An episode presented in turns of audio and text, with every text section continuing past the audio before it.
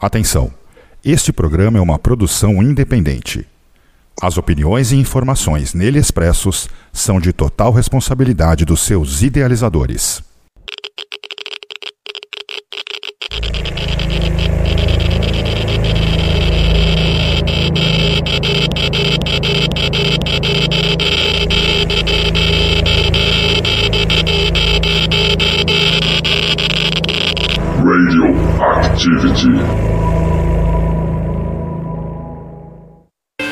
Em setembro, Goiânia se prepara para comemorar 54 anos.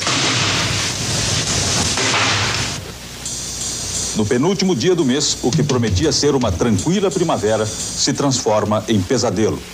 Como um raio que cai sobre a cidade, a população descobre que uma ameaça se espalha pelas ruas. Um aparelho de radioterapia abandonado e aberto a golpes de marreta num ferro velho liberta a misteriosa luz azul. Luz da morte, da tragédia. A cidade está traumatizada.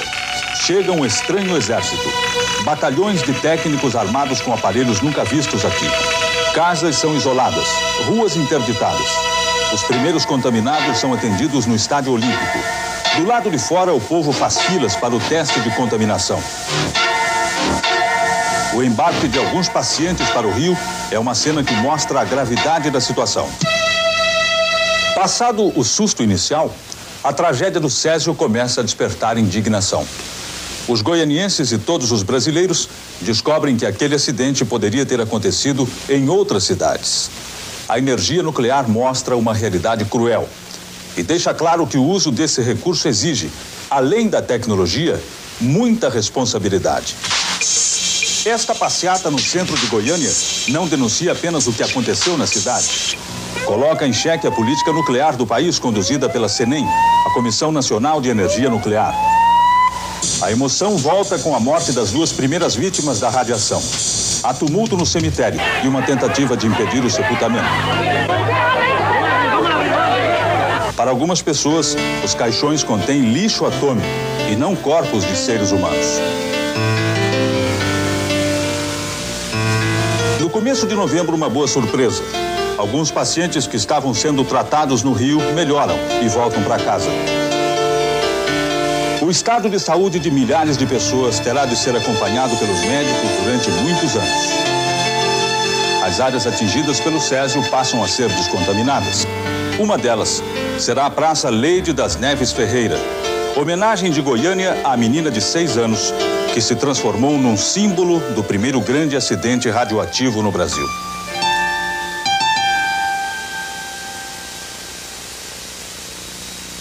Radioactivity.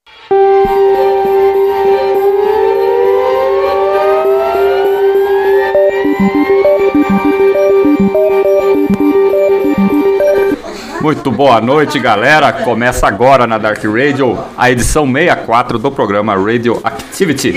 Hoje, começando de uma forma diferente, é, trazendo aí é, um resgate é, dos fatos que ocorreram há 35 anos atrás, no dia 13 de setembro de 1987, quando houve o primeiro e único até então no mundo acidente radiológico em área urbana do mundo. O Césio 137 completou 35 anos do dia que aconteceu em Goiânia. Agora, 21 horas 3 minutos, estamos aqui com a equipe toda do Radioactivity. Nós vamos fazer uma edição especial do programa. Estamos aqui com a Fernanda Escomino. Seja bem-vindo, Fernanda Escomino.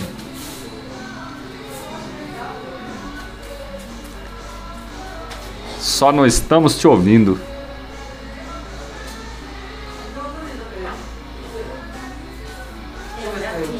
Ainda não estamos ouvindo a Fernanda Escomino. Bom, estamos também é, com o Eduardo Pereira. Eduardo Pereira. Boa noite, Júnior. Boa noite, ouvintes. Boa noite aos companheiros aí, Fernanda, e ao Chamba, né, que retorna aí ao Radioactivity. Exatamente, estamos aí. Seja bem-vindo novamente, Edmilson Chamba, ao Radioactivity nessa participação dessa noite. Boa noite a todos os ouvintes, Eduardo Pereira e Fernando Escobino. E a você, Junião. Vamos é. destrinchar hoje o programa. Vamos falar um pouco aí. É, enquanto a Fernanda Escomino aí tenta arrumar o celular dela, sugiro que ela deslogue e logue novamente, porque aí pode ser que funcione. Ok?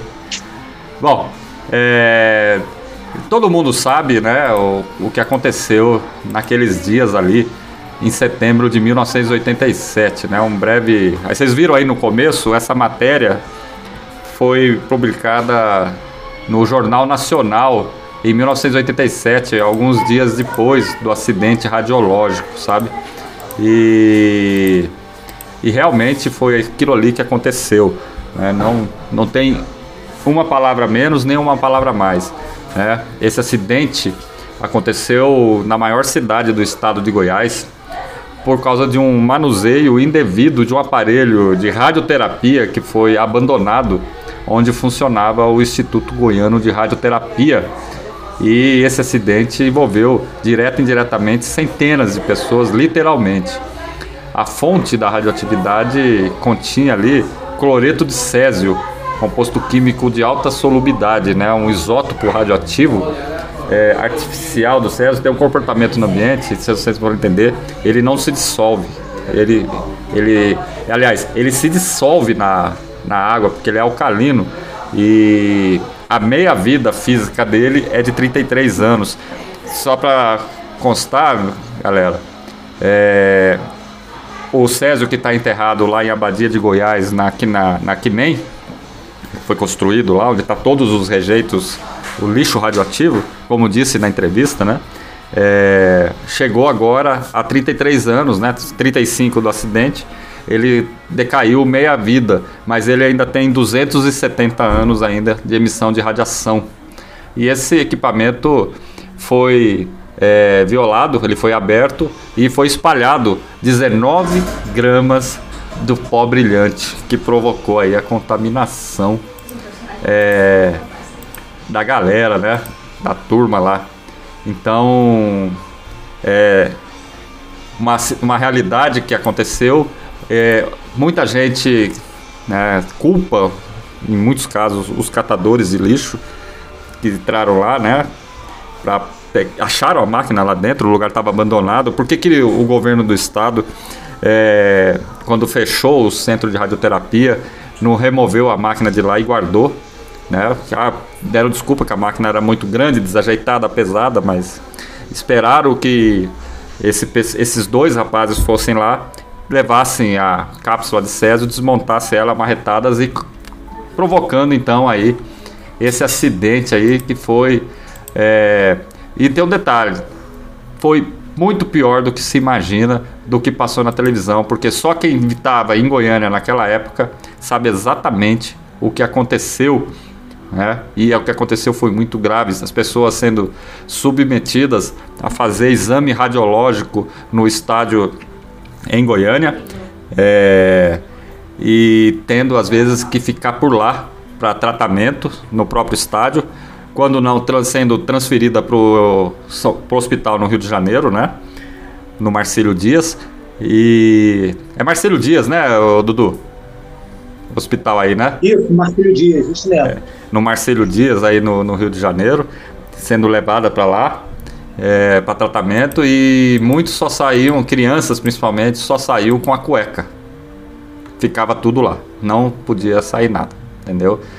Então, é, esse programa ele é especial para a gente recordar aí é, esse assunto, né? Esse, porque muitas vezes é, as pessoas esquecem do, da, do poder que essa radiação tem, né?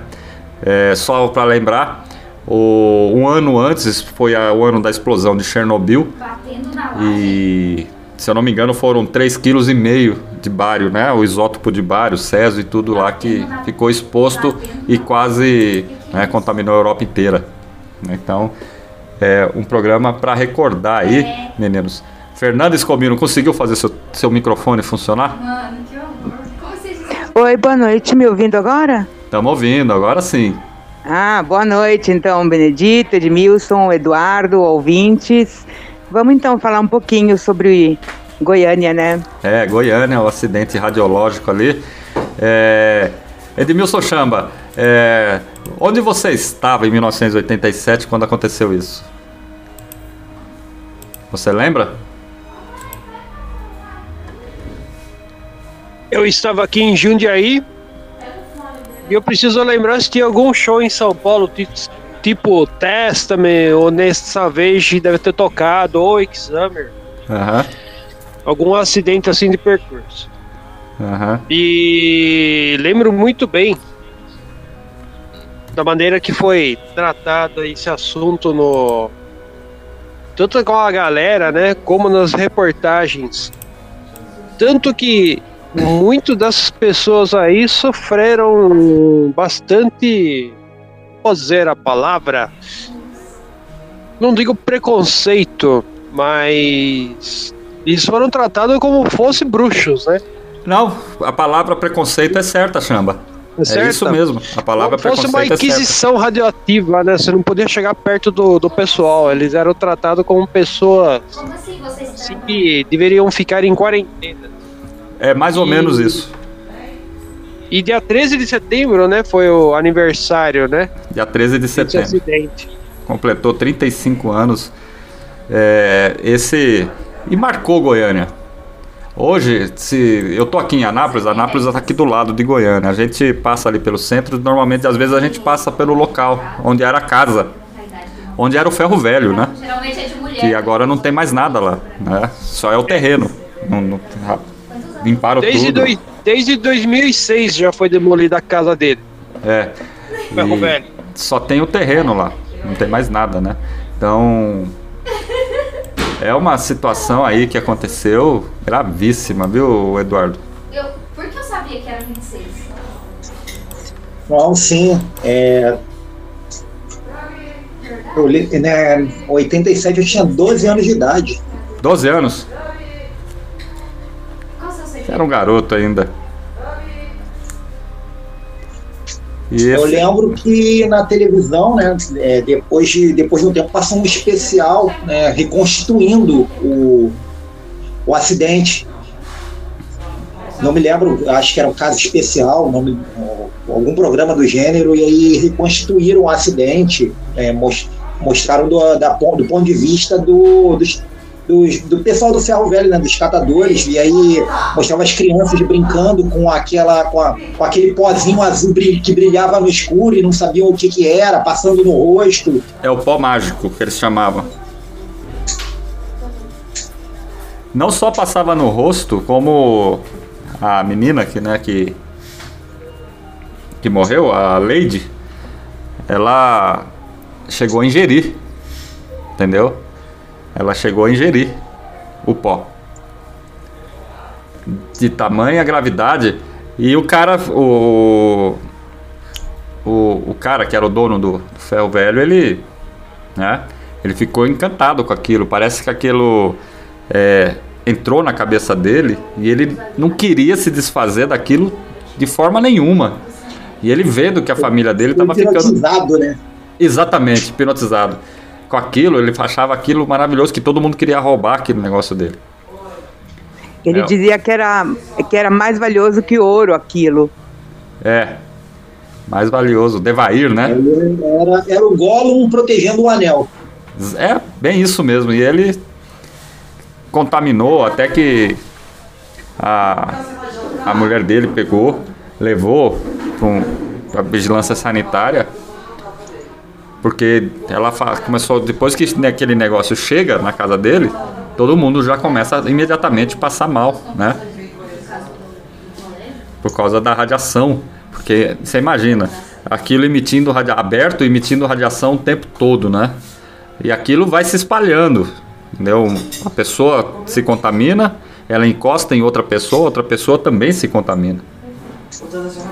Né? Então, fora outros sintomas, né, que essa irradiação tem, né, que é náusea, vômito, diarreia, tontura, queimadura na pele, entendeu? E ninguém sabe da onde, né? Vem isso, né? Aí a mulher começa a desconfiar daquele pozinho brilhante, o pozinho mágico, né? O pó da morte. O que é uma coisa muito séria, né? Então, uma máquina abandonada foi coletada lá por esses catadores de, de lixo, né? De lixo, sim, que é, todo lugar tem, né? Para vender o chumbo que revestia, que eles acharam que iam ficar ricos vendendo chumbo, né? Naquilo lá, mas para vender o chumbo eles precisavam quebrar o invólucro do Césio. E aí foram depois, depois de toda a repercussão de tudo que aconteceu, foram tentar descobrir quem que deixou a máquina lá, o que, que aconteceu, processaram os responsáveis. Mas como sempre no Brasil, você sabe como é que é, né? É, sempre quem paga o pato é a população. E foi o que aconteceu, né? Acaba que ninguém foi para cadeia, não aconteceu nada, né? Praticamente. Essa é a realidade. Eu sei, né? É, hoje aí, né, teve, já teve aquela experiência de Chernobyl, né, um ano antes, depois agora, né, mais recentemente Fukushima, que teve o, o, reator, o núcleo exposto do reator. E agora nós temos aí uma ameaça muito séria, né? Do Putin falando que pode fazer uso de armas nucleares em regiões localizadas. E não adianta você falar que que não vai afetar, porque aonde cair aquilo ali, acabou. Entendeu? Não sei se vocês concordam.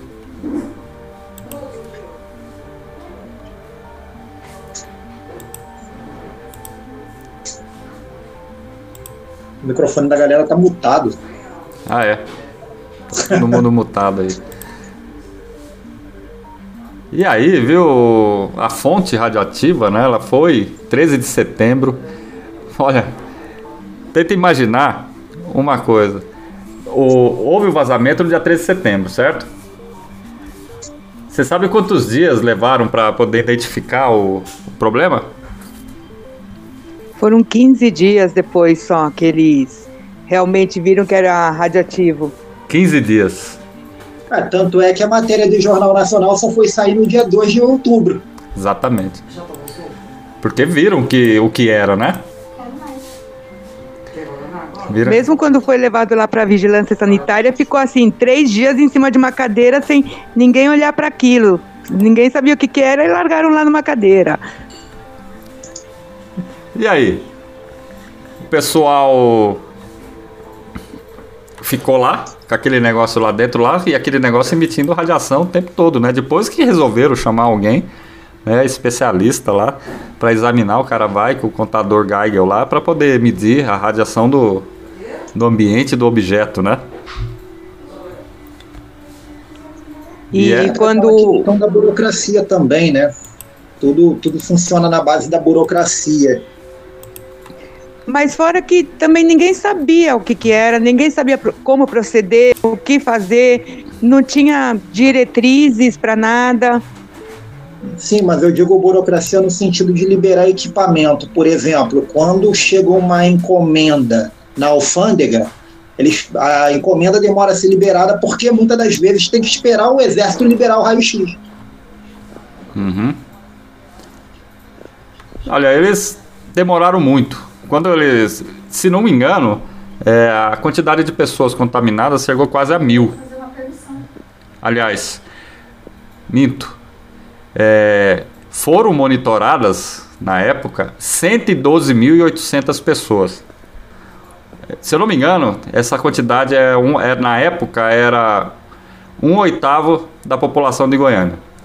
249 pessoas apresentaram significativa contaminação interna ou externa. 120 delas contamina contaminadas apenas eh, na roupa e nos calçados, nos calçados. Que já foram liberados depois da descontaminação. Descontaminação é sair pelado do, lá do, do estádio, tá? É, 129 pessoas passaram a receber tratamento, acompanhamento médico regular. 79 é, receberam é, contaminação externa receberam tratamento ambulatorial, 50 do rádio acidentados com con- contaminação interna, 30 foram assistidos em albergues em semi-isolamento e 20, 20 foram encaminhados para o Hospital Geral em Goiânia. Desses últimos, 14 estados graves foram transferidos para o Hospital Naval Marcelo Dias, lá no Rio de Janeiro. Dentre esses 14, 4 morreram, 8 desenvolveram a síndrome aguda da radiação, 14 apresentaram síndrome cutânea da radiação e os casos de óbito ocorreram cerca de 4 a 5 semanas após a exposição ao material radioativo devido às complicações né, causadas pelo isótopo radioativo do césio. Julião, Oi. uma coisa interessante aí, dentro da matéria que já completa 35 anos, o irmão do Devair, ele, ele fundou uma associação dessas pessoas que foram contaminadas, né? É. É a. Dentro, dentro desse, dessa associação, né, que seria a Associação das Vítimas do Césio, a AB Césio, o Alves Ferreira, o nome do, do senhor, né? É. que teve cerca de 50 parentes atingidos. Deles, ele contou seis mortos em consequência do acidente. O número é bem maior porque ainda estima-se que durante, na época dos 25 anos, a gente não sabe se esse número também aumentou. Aham. 25 anos tinha atingido 104 pessoas que tinham morrido em relação a isso, e 1.600 pessoas têm, tenham sido afetadas de uma forma mais direta. Entre pessoas envolvidas com a tragédia, nesse caso, são aquelas que trabalharam para controlá-la, como policiais militares, bombeiros, servidores públicos do Estado. Eu. Avalia-se que parte das pessoas que consideram vítimas e carregam no corpo sequelas que atribuem à exposição à ra- radioatividade e ainda lutam na justiça por reconhecimento. Olha, você falou dos policiais militares, eu vi num documentário que os policiais militares, eles foram chamados para fazer o isolamento do local, mas não falaram para eles do que. Se eu não me engano, um policial, ele comenta no, numa reportagem que falaram para eles que era um vazamento de gás. É? É, fal- falaram para os policiais e para os bombeiros que era um vazamento de gás, porque ia ter uma, uma corrida, acho que de Fórmula Indy, se não me engano. Exatamente. Então, aí o, o secretário da saúde não queria alarmar nem os turistas que estavam lá, nem a população, nem ninguém. Então, começaram a divulgar que foi só um vazamento de gás que tinha ocorrido lá no Ferro Velho. É, para não, alarmar ninguém, né? Então, o mais interessante Radioativo o negócio, né? Mas pra quê? né? Ninguém tá vendo, quem né? realmente começou a perceber onde há fumaça há fogo, né? Foi a, a vizinha do, do Devair, né? Que acabou realmente é, que ficou a desconfiar, né? Do, dos sintomas que eles estavam tendo, né? Foi através dela que, que eles chegaram à cápsula que pesava 22 quilos. E aí uma coisa interessante é você falou do aparelho, né? Ninguém, ninguém removeu na época o aparelho que pesava, pes- pesava muito, mas o aparelho pesava 100 quilos.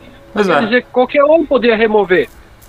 Isso aí foi uma negligência do Estado e dos responsáveis pelo, pelo equipamento, que tinham conhecimento. Tinha um conhecimento e sabia do perigo, né? Principalmente, né?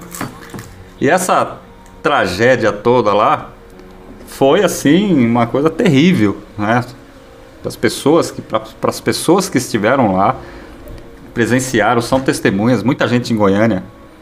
É, é uma é, ficou um viu, Eduardo? Ficou uma mácula, né, na cidade. Isso aí é uma coisa que que é, é inimaginável. Não dá para imaginar um negócio desse que um dia você tá na sua casa e o seu vizinho ali, ele abriu uma cápsula radioativa de césio e você tem que se desfazer de todas as suas coisas. Entendeu? Você já parou para pensar nisso, cara? É uma situação complicada, né? É, por sorte, uma boa parcela é, só estava contaminada nas roupas, né? Mas, mas imagina só, é uma situação deveras complicada. 112 mil pessoas e 800 passaram pelo estádio lá, o, é o, o estádio olímpico de Goiânia. E assim, muitas dessas pessoas que passaram pelo estádio, que ficaram muito tempo naquele acampamento que eles montaram lá, quando saíam, eles eram considerados tipo párias. Não, não tinham mais casa, porque as casas, algumas foram até demolidas, não tinham roupas, não tinham bem nenhum. É, não conseguiam alugar outro, outra casa para morar, porque ninguém queria alugar um, uma casa para eles. As crianças não podiam frequentar a escola, ficaram totalmente à, à margem, né? Eram totalmente é, colocadas de lado, assim, por medo delas. Exatamente. E hoje, hoje em dia tem a foi criada a Fundação Lady das Neves, né? Que também ajuda no, nos cuidados dessas pessoas, né? no atendimento dessas pessoas com relação aos direitos dela, tratamento, né? É, aliás, é um lugar muito bacana, muito bonito. Né? Tem o nome da menina, né? A Lady das Neves. É, leva o nome dela.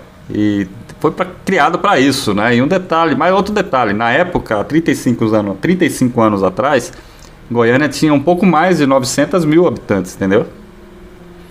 Então dá para você imaginar a, a, quando eles pegaram o, a cápsula para levar lá para vigilância sanitária, aquela cápsula andando dentro do ônibus, pulando de terminal em terminal dentro do, dos ônibus. Vocês pararam para pensar? nessa situação. Uma situação muito absurda, muito surreal tudo isso. Entendeu? Inclusive tem o filme, né? O Pesadelo, se não me engano, o Pesadelo em Goiânia, com a, a, aquela atriz Joana Fon, né? Que ela veio em Goiânia para poder fazer o filme, né? Fizeram o filme. Tem aí, se você pode procurar, você acha, consegue assistir no YouTube. Tem esse filme aí disponível no YouTube para você assistir. E ele vai relatar exatamente o que aconteceu naqueles 15 dias, né? 15 dias. Apenas 15 dias e 19 gramas do Césio que escapou, né? E aí procura-se achar culpados sobre isso. Vai culpar quem? Né? Na época procuraram, fizeram o que fizeram, mas como sempre é, fica aí a, a, a, a pergunta, né? É, quem né, vai, vai ser responsabilizado depois de 30 anos? Ninguém mais. O que não pode Deve... acontecer de novo, né? Deve ter até prescrito já, né? É, depois de 20 anos prescreve, né? É, algumas pessoas, acho que cinco pessoas ligadas ao hospital chegaram a ser condenadas, mas depois é, tiveram as penas transformadas em trabalhos comunitários, tiveram que pagar uma indenização e ficou nisso. Alguns nem pagaram essa indenização para os que foram afetados. É. Olha, só para você ter uma, uma noção, a Fundação Ladies das Neves ela foi criada nove anos depois, não, em 1988, um ano antes, um ano depois do, do acidente para monitorar né, o, a, os efeitos da exposição das pessoas, né? A radiação. Né? Então, é, é a ideia é pelo governo do três estado. gerações, né? Os que foram contaminados, os filhos e os netos, né? E assim, ainda bem que até hoje não foi detectada nenhuma alteração genética, assim, nos descendentes, né? Porque eles estão sendo acompanhados. Uhum. E o, o isótopo tá lá, enterrado, e vai ficar lá emitindo radiação, lá no que nem vai ficar eternamente enterrado lá, óbvio, mas pelo menos por mais 270 anos. Pelo menos. Né? Porque a cada 33 anos ele perde 50% da força. Então, você imagina a, a, o poder que é isso, né? E infelizmente o homem não sabe controlar isso, né? Só para ilustrar o poder do problema, quando a gente fala de um acidente radioativo, um dos filmes do Eric, um dos livros do Eric von Däniken, que ele diz que onde é o, o sítio arqueológico de Sodoma e Gomorra foi encontrado radioatividade lá, foi encontrado urânio, né? Provavelmente Sodoma e Gomorra foi destruído por uma bomba atômica. É possível. Isso daí, há quanto tempo aconteceu isso que é escrito historicamente? Aham. Então, eu acho que como exemplo, né, para ilustrar bem o que seria um acidente nuclear ou o que seria um ataque nuclear, é complicado, né? Muito Até complicado. que ponto, até que ponto a gente sabe, eu, eu sempre uso isso. É, é tão interessante o nosso desenvolvimento tecnológico que ao mesmo tempo tem algo que salva muitas vidas e destrói muitas vidas, que é contraditório. Sim. Depende de como for usado, avanço- né? O mesmo, o mesmo avanço tecnológico que acaba salvando vidas, ele acaba destruindo vidas. É incrível. Então, e justamente esse tipo de. Tudo bem, em termos de energia, poxa, é válido. Mas tem essa. É, é- é- é esse fato nosso do ser humano, nós como seres humanos usar isso não só a favor, mas contra nós. É Exatamente. muito interessante isso. Exatamente. Bom, é, vamos fazer um. Vamos rolar um som em homenagem a esse povo aí, ao acidente radiológico e um alerta também pro pessoal, para que não aconteça de novo e a gente volta no segundo bloco. Então vamos lá. Vai rolar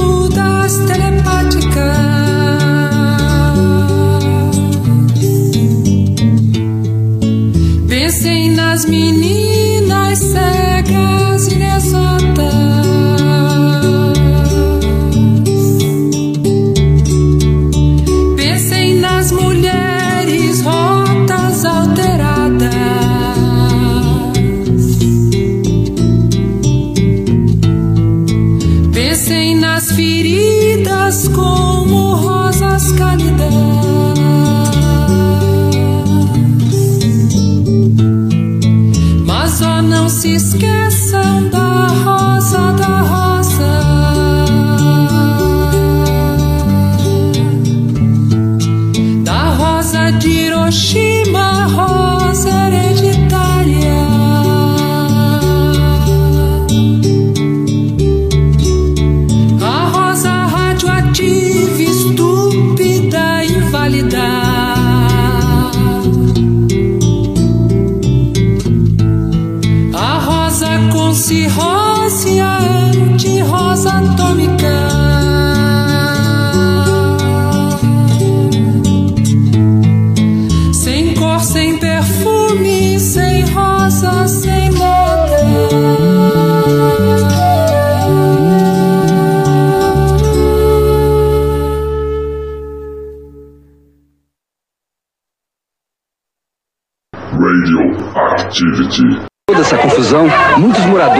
apoiavam o sepultamento nesse local. Polícia acabou com a manifestação e, com um cordão de isolamento, foi permitindo a chegada do cortejo. A operação de retirada dos caixões foi muito lenta. Oito homens puxavam o caixão com o corpo de Maria Gabriela Ferreira, que pesava mais de 500 quilos. Por dentro, ele tem uma camada de chumbo de meio centímetro de espessura. A tampa de madeira foi aberta rapidamente para que a família pudesse ver o rosto de Maria Gabriela por um visor. Para retirar o caixão com o corpo da menina Leide Ferreira, foram necessários 12 homens. O caixão era mais pesado, quase 700 quilos. A camada de chumbo era duas vezes mais espessa e o caixão não foi aberto. Não havia visor porque o nível de radiação do corpo da menina é bem maior. Dona Lourdes Ferreira, mãe de Leide, nem pôde ver o sepultamento. Não suportou e foi embora amparada. Um guindaste foi utilizado para levar os caixões até as sepulturas, que são mais profundas do que o normal e revestidas por 30 centímetros de concreto. Elas foram fechadas com outra camada de concreto de 30 centímetros. Durou mais de duas horas o trabalho de sepultamento das duas primeiras vítimas de um acidente nuclear no país.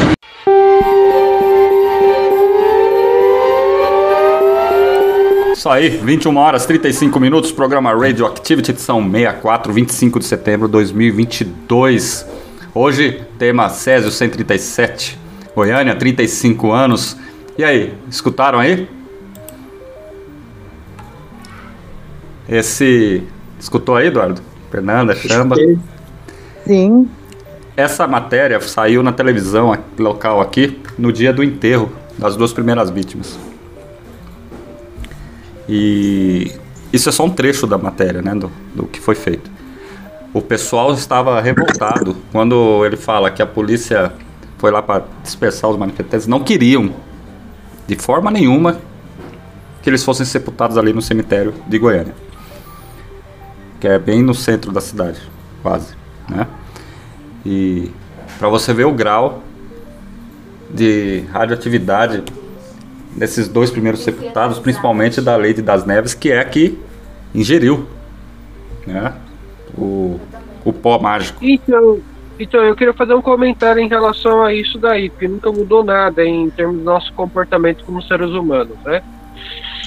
O que, o que, o que mais me deixa perplexo, perplexo é o seguinte, manifestação ela é positiva. Mas manifestação justamente com as vítimas, Com as vítimas. e não com o Estado, com a cidade, com Não. o responsável. Não. Isso eu acho mais interessante. A população indo contra o sepultamento. Você tem a dignidade de ter um, um- uma honra de ser é, enterrado de forma honrada. Né? Ou você ter, pelo menos, o seu luto. Se não for um enterro, qual que era o mais apropriado? A cremação seria apropriada em relação Não a pode. isso? Não pode cremar porque vai espalhar na atmosfera o, o, o Então, mas isótopo. vamos supor, vai espalhar, mas se vamos supor se você contesse alguma forma, fizesse alguma forma diferente essa cremação. Se você não pode cremar, então, eles têm direito realmente de ser enterrado. Vai enterrar eles aonde? No fundo do, do, do oceano? Talvez eles quisessem que eles fossem enterrados lá onde estão os desertos radioativos em Abadia de Goiás, né? Que ainda nem existia na época. Mas tinha que enterrar eles. Eu- é, era o medo. direito ao luto, né? Era o medo das pessoas. Ele- muita gente pensava que ia contaminar os lençóis freáticos e contaminar a cidade inteirinha, né? Não, não sabia, ninguém sabia como funcionava, né? Assim, a população em geral. Então, assim, eu acho que era medo. Medo, exatamente. A menina foi. O caixão da menina. 12 pessoas para carregar. É, um guindaste para colocar tá revestido o caixão de chumbo. Você fez um caixão de chumbo de 500. é, Meia quilos. tonelada. É isso, 400 quilos. Meia Foi tonelada. Isso, 12 pessoas para carregar o caixão da, da menina. E o dela acho que tinha 700 da, onde- quilos. da onde que existiria outra contaminação? Não tem como, né? Sabe? É, é- é incrível isso. Eu acho que isso é válido porque até hoje nós somos manipulados, né? E o mais interessante, eu acho que isso, até nesses tempos de hoje, se acontecesse hoje, aconteceria de novo hoje. Do mesmo jeito. Atualmente, alguém poderia ir lá, pegar a máquina, desmontar e vender no ferro velho. Do mesmo jeito. A única diferença é que parece que hoje eles mudaram o conceito da máquina, até da fórmula da radioativa que está lá dentro, mas é, é radioativa do mesmo jeito. Senão você não, não ficava coberto de chumbo quando você ia tirar um raio-x ou o cara não se escondesse atrás daquela cabine de chumbo também, né? Ah, É, a diferença é que a diferença é que as, as máquinas de hoje elas é, funcionam, o, é, estão ativadas somente quando são ligadas, diferente dessas mais antigas que elas irradiavam o tempo todo, né? As de hoje elas têm essa trava de segurança, digamos assim. Uhum. E Eduardo, o que, que você acha da reportagem? É, é, a questão do caixão, no caso, como o Chama estava falando, né? É, no caso, ali no- era um revestimento, não era que o caixão era de chumbo, né? Havia um revestimento de chumbo é, para uma da- é, Para uma foi até um revestimento um pouco mais grosso, né, um pouco mais espesso do que a outra devido ao, ao nível de radiação. Mais reforçado, né? É, mais reforçado, exatamente. É mais, é mais espesso, vamos dizer assim. E você acha. É. é imagina, tenta imaginar que esses caixões foram construídos pra, especialmente para eles, né? E a diferença, né, entre um e outro, para você ver que o caixão foi projetado para e estão lá até hoje nesse cemitério, tá? Do jeito que foram enterrados, ainda estão lá e não vão tirar de lá. Se tornaram Hoje? perpétuos, né? São perpétuos lá, não vão tirar de lá. Não tem nem condições, Hoje? né? Hoje eu voltando de São Paulo de trem, aí tinha um senhor que trabalha com, com parte de radiografia, né? E era interessante, eu fiquei observando ele, é curioso assim, justamente com o tema. Ele tava lá no trem com uma blusa, né? Que mostrava radiografia tal, medicina e um esqueleto meio eletrificado, uma coisa assim, Uhum. né? Meio, meio agitado, assim, como se fosse dançar, uma coisa como Dead Can Dance, uma coisa assim, um esqueletão assim. Sim. E E, ele tinha uma bolsa de um sindicato, Sim. né, que eu acho que representava a categoria. Sim. Então, eu acredito que o pessoal realmente tenha, tenha pessoas realmente que devem seguir um protocolo. Sim. E eu acho que é muito importante você seguir esse protocolo mesmo, entende? E que as pessoas tratem realmente é, é, essas situações é, com seriedade, porque a gente está falando, a gente tá falando do, do, da, da ponta do iceberg, né? Em termos de contaminação de, de, de coisa que é jogada no nosso planeta, né? Uhum. A gente não fala nem o que, é, o que a gente acha que não é nocivo, né? É. Mas afeta o, o nosso ecossistema e o meu, nosso meio ambiente. Olha, é, só para fazer uma, um, um, um- uma- tentar falar para os nossos ouvintes aí um- uma, uma, uma comparação. Há uns anos atrás, eu tava na, eu já fiz muita entrega de aí lá em, na, na USP, na Universidade de São Paulo, quando eu morava em São Paulo, de para-raio radioativo, né? Porque antigamente os para-raios eram radioativos nos prédios em São Paulo. E aí houve uma determinação que esses para-raios fossem substituídos pelos para-raios tipo Franklin, né? E esse- há uns anos atrás, aqui em Anápolis, numa fábrica da Vicunha desativada, é, apareceu lá no escritório um para-raio radioativo, né? Pra gente entregar no, na Quinem aqui em Goiânia, em Abadia de Goiás. E aí, é, o dono da empresa falou assim: olha, você já mexeu com isso, você dá um jeito de sumir com esse negócio daqui. É, você tem que entrar em contato com o Kinem, né? E formar para eles que tem o para-raio. Era uma, uma, uma peça que fica no topo do para-raio que tem ali alguns grãozinhos que são do tamanho de grãozinhos de arroz. Eu não lembro se era bário ou qual que era o elemento radioativo que tinha ali. E ele vem com uma haste, né? Ele fica na ponta dessa haste. E a haste e o para-raio ficou ali no corredor da empresa. E na época tava chovendo muito aqui em Anápolis. Tava, o lugar tava, ali, onde, nesse corredor, tava tudo cheio de, de lodo. É lodo mesmo, que forma, né? Na, na umidade. E aquilo ficou uma semana ali até fazer, montar todo o processo. Você tem que é, colocar o, o para-raio no o objeto, né? O cano tem que cortar ele todo, colocar dentro do, do, do container, né? É, aí você tem que colocar serragem, você coloca serragem, você coloca jornal, papelão. E aí você coloca ele lá dentro e lacra. Mas quando tirou para fazer isso, lá daquele canto onde tava cheio de lodo, aonde ele ficou deitado, o lodo morreu. Ficou o concreto purinho. No formato certinho ali do, do para-raio.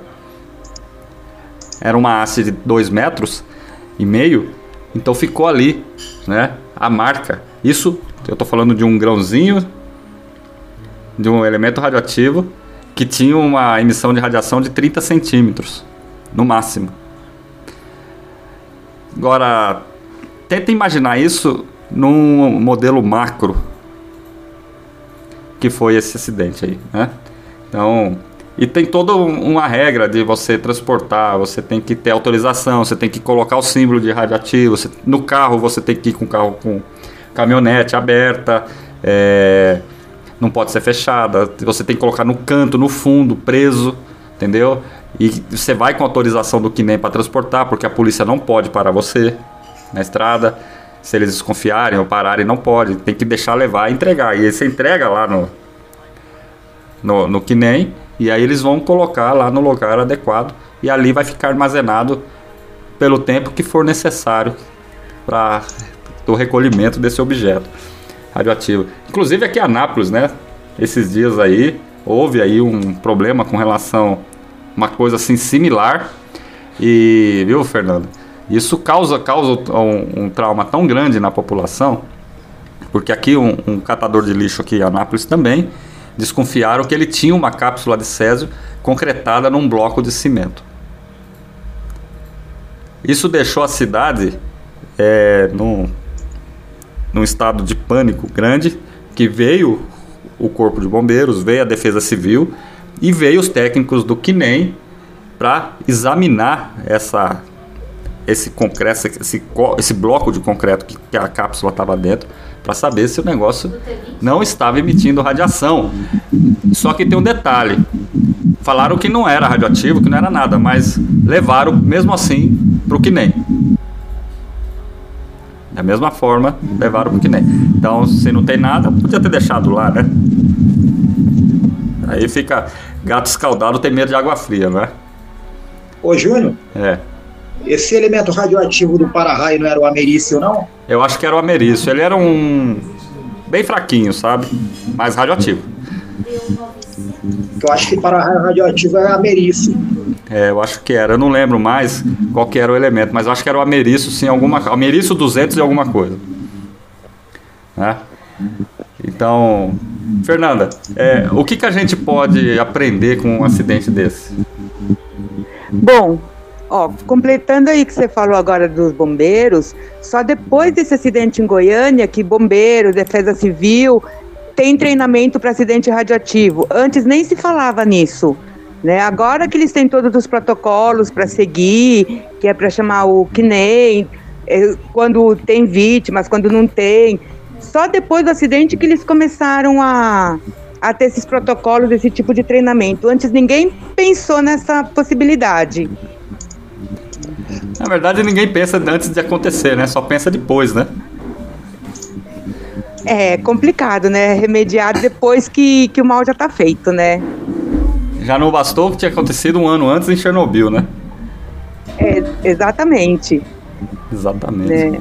O, também o que aumentaram a fiscalização, né, de, de é, coisas radioativas, né? Agora tudo é centralizado no CNEM, antes não era.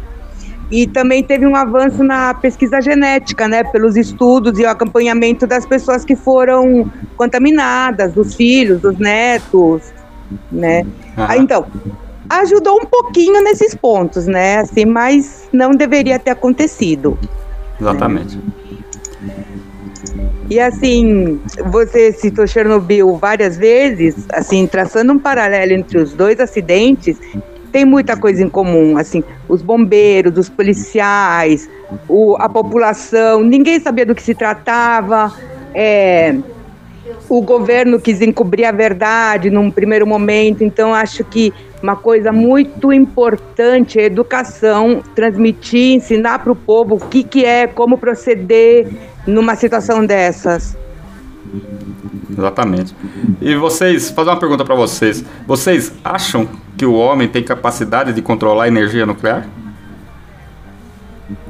De maneira alguma. Eduardo?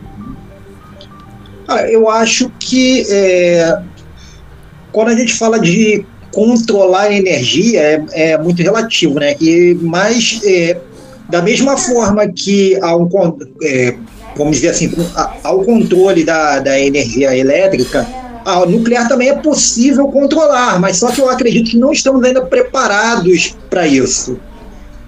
Exatamente. Edmilson Chamba. Continua batendo naquela tecla lá.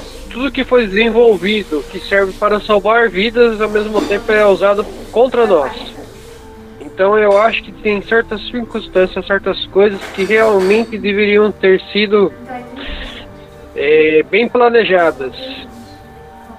É. Infelizmente, tudo que é descoberto, tudo que, que vem, o Eduardo falou da energia elétrica, que na época o Thomas Edison tentou fazer o, o Tesla perder credibilidade dizendo que ela era nociva, que podia matar animais, matava elefante, né, como exemplo.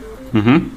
É, in- infelizmente, tudo que vier de descoberta de coisa nova, o ser humano, tudo que ele usa a favor, ele usa contra ele também, ou ele usa para tirar alguma vantagem. É verdade. Então, o problema não está no que é desenvolvido. O problema está em nós mesmos, seres humanos. Exatamente. E olha, e nós temos aí, né, o- os russos aí, o Putin, falando sobre usar armas nucleares localizadas. Isso é um perigo, né? Todo mundo sabe. Todo mundo sabe o que aconteceu em Hiroshima, todo mundo sabe o que aconteceu em Nagasaki. E não pense que se acontece alguma coisa dele fazer um negócio desse, a retaliação no mundo vai ser devastadora. E os problemas no mundo também. Bom, 21 horas e 51 minutos. Eduardo Pereira, considerações finais. Estamos chegando ao final dessa edição 64 do Radioactivity. Goiânia, 35 anos. Obrigado aí pela é, por esse programa especial, né, Benedito Júnior? Uma grande lembrança aí, uma excelente ideia que você teve, né, que sirva de lição, né, para as pessoas, né, e, e também de alerta, né, que como você bem disse aí, o Putin está aí já é, perto de apertar o botãozinho, né? É, Então, vamos torcer para que isso não aconteça e um uma excelente semana para você, para a Fernanda, para o Chamba e para todos os ouvintes. opa. E melhoras aí, hein, cara. Cuida da saúde aí, hein. Valeu, obrigado. É, Fernando Escobino. É um tema importante que precisa ser debatido, não pode ser esquecido. E tomar cuidado com, com o que o homem faz, né? Aí, obrigada por mais um programa. Benedita, Edmilson, Eduardo, obrigado, ouvintes. Boa semana. Edmilson Chamba. Muito obrigado pela volta, obrigado ao Eduardo, a Fernando e você, Junião, ouvintes da Dark Radio. É, vou citar um exemplo. A humanidade foi bem judiada durante dois anos de pandemia. A gente esperava e tinha esperança que as coisas engrenassem para todos nós. Nós temos os nossos problemas internos políticos, mas a gente não esperava que uma pessoa como a tal grande, um ser meticapto como o senhor Vladimir Putin, pudesse fazer tanta vantagem assim. É. E ele vai Então eu aconselho o senhor Vladimir Putin, se ele for detonar o botãozinho, que ele saia na ponta do míssil e faça um favor se exploda junto. Com certeza. Tem que se explodir junto mesmo, se por acaso ele cometer essa insanidade. Bom, então é isso aí, galera. Estamos chegando ao final dessa edição do Radioactivity, edição mensal. Goiânia, 35 anos. Vou deixar rolando aí pra vocês um som aí, que é tema desse programa aí, que tem tudo a ver, né? Porque todo mundo sabe que nós já trouxemos aqui, inclusive, ela, falando dela, Marie Curie, que foi a que descobriu é, todo esse negócio de radioatividade. Inclusive, a radioatividade foi batizada por ela a partir do isótopo de rádio. É, e ela foi uma vítima, uma das primeiras vítimas no mundo da radiação. Então, muito obrigado, meninos. E até o próximo programa aí, Radioactivity, hein? A gente se vê. aí. Meninos e menina. Meninos e menina. Fernando Escobino. Muito obrigado novamente aí, Fernando. E Edmilson Chama, obrigado aí. Boa noite a todos e até o próximo programa. Radioactivity.